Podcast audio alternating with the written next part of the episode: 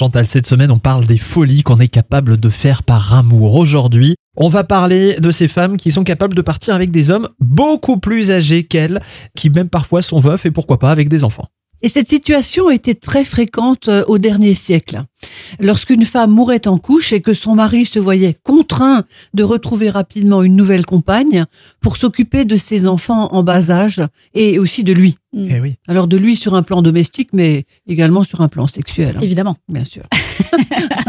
mais cette situation existe encore de nos jours, mais sous une autre forme. Alors c'est l'histoire de Rebecca qui a 28 ans, qui rencontre François, qui a lui 42 ans. Ils se rencontrent dans leur contexte euh, professionnel, ils se plaisent, mais très vite, il lui annonce qu'il est veuf et qu'il est père de deux petits garçons de 5 et 7 ans. Mm. Alors, les problèmes s'annoncent rapidement. Rebecca trouve les enfants turbulents, intrusifs euh, dans leur vie intime.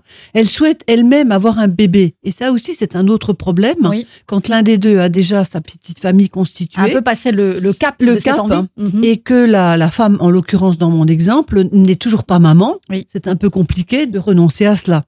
Et donc, elle ne se sent pas à l'aise dans la maison que François partageait avec sa famille. Et alors là, qu'est-ce qu'il faut faire? Est-ce qu'il faut déménager, renoncer à la maternité, gronder les garçons?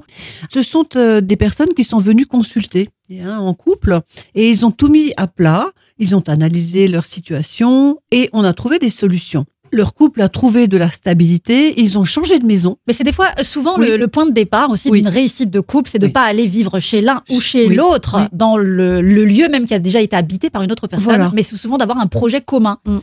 Rebecca, maintenant, alors ça c'est plutôt une bonne nouvelle, elle est maman d'une petite euh, Sophie. Et Ah, je, je bah voulais voilà. témoigner de cela parce Mm. que ça c'est une belle aventure et une belle histoire d'amour. Ouais. Tiens, demain, on va parler un peu d'argent. L'argent, parfois, ça, peut être un sujet ça- compliqué parfois, au sein du couple. diviser. Hein. Ouais, surtout Eh quand la femme gagne beaucoup plus que l'homme. Ouh, on va voir. À demain